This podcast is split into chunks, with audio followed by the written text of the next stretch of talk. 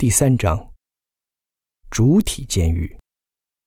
这里的主监狱绝对是场地内最引人注目的建筑，它的英文叫做 penitentiary，而这个单词的拉丁语意思为忏悔。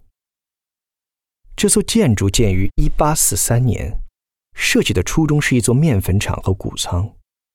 该磨坊的设计初衷使用水力驱动磨面，但亚瑟港地区由缺水而闻名，因此许多人认为这种设计愚蠢至极。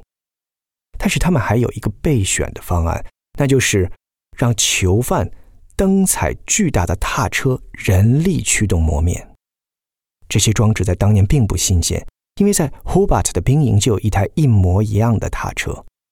许多囚犯曾日复一日的在踏板上无休止的工作，而一些监狱仅仅将踏车作为惩罚手段。踏车带动了轮子上没有链接任何的功能，因此是无目的的劳动。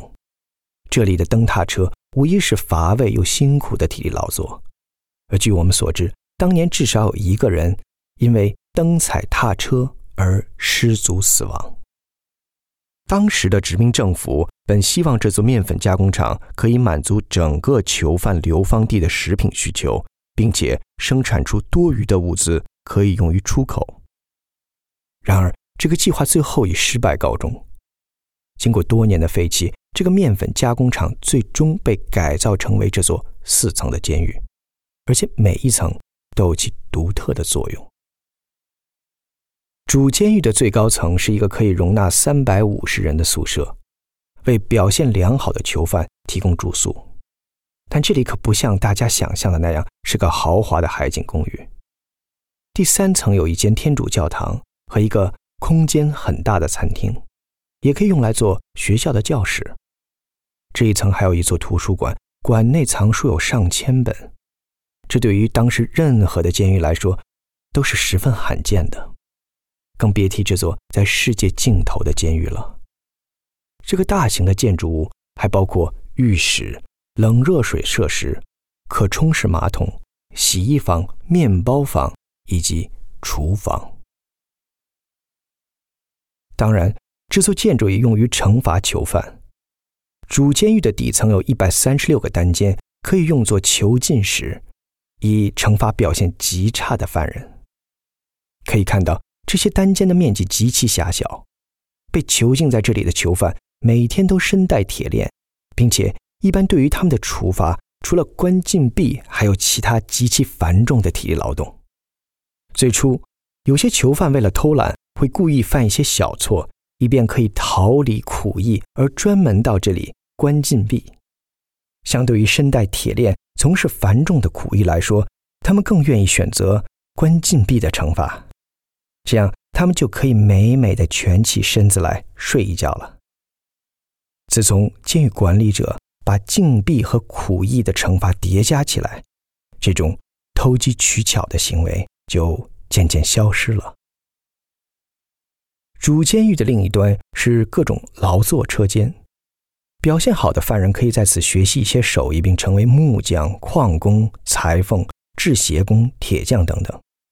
也有一些犯人被赋予了一些特殊的职位，比如脾气暴躁而著名的抢劫犯马克·杰弗里 （Mark Jeffrey），他被赋予的职位是在死亡之岛上挖掘坟墓。每个星期六下午。他从死亡之岛上被接回来，在主监狱内过夜，以便在周日参加教堂的礼拜仪式。监狱的工作人员和很多的囚犯都会在他逗留期间刻意的避开他。周一早上，他会带上物资，重新返回死亡之岛的木屋和工作岗位。Jeffrey 似乎很喜欢他的这个工作，当然这也是可以理解的，因为在成为墓穴挖掘者之前。Jeffrey 曾经在管理更加严酷的隔离监狱生活。相关于这个恐怖的隔离监狱的故事，我们可以稍后再说。位于监狱旁边、靠近港口的建筑是当年警卫的住处。值得一提的是，这里陈列着一些由著名的 Tasmania 摄影师约翰·瓦特·比迪拍摄的照片。这些照片展示了亚瑟恒小镇诸多建筑被出售。和19世纪90年代森林大火之前的样子。现在呈现在您眼前的建筑物，只占当年亚瑟港最兴盛时期建筑物总数的三分之一。一八九七年圣诞节期间，主监狱这里发生了自然火灾，屋顶及其内部框架都在火灾中损毁，而这座监狱就一直保持着当年被火灾损毁后的状态，直至今天。很多游客问：为什么不复原主监狱，或者给罪犯教堂修复个屋顶呢？那是因为在遗产保护方面，我们一直遵守《博拉宪章》（Bara Charter）。它被称为遗址保护的圣经，其最基本的原则是在遗址保护中尽可能的做必要的修复，但尽可能的做最少的改变，因为建筑物遗址或纪念碑等历史文物的损毁情况也是其历史的一部分，我们要尽量保持其原貌。二零一一年的一次大风暴加剧了主监狱地基的不稳定性。其墙体也开始倾斜和开裂。为了保护主体监狱，亚瑟港历史遗址管理局启动了一项七百三十万澳元的遗产保护项目，以稳固和保护主监狱遗址的主体结构。您今天看到的灰色钢柱就是该工程的一部分。有了它的支撑，我们可以确保主监狱遗址还可以在未来的几十年里屹立不倒。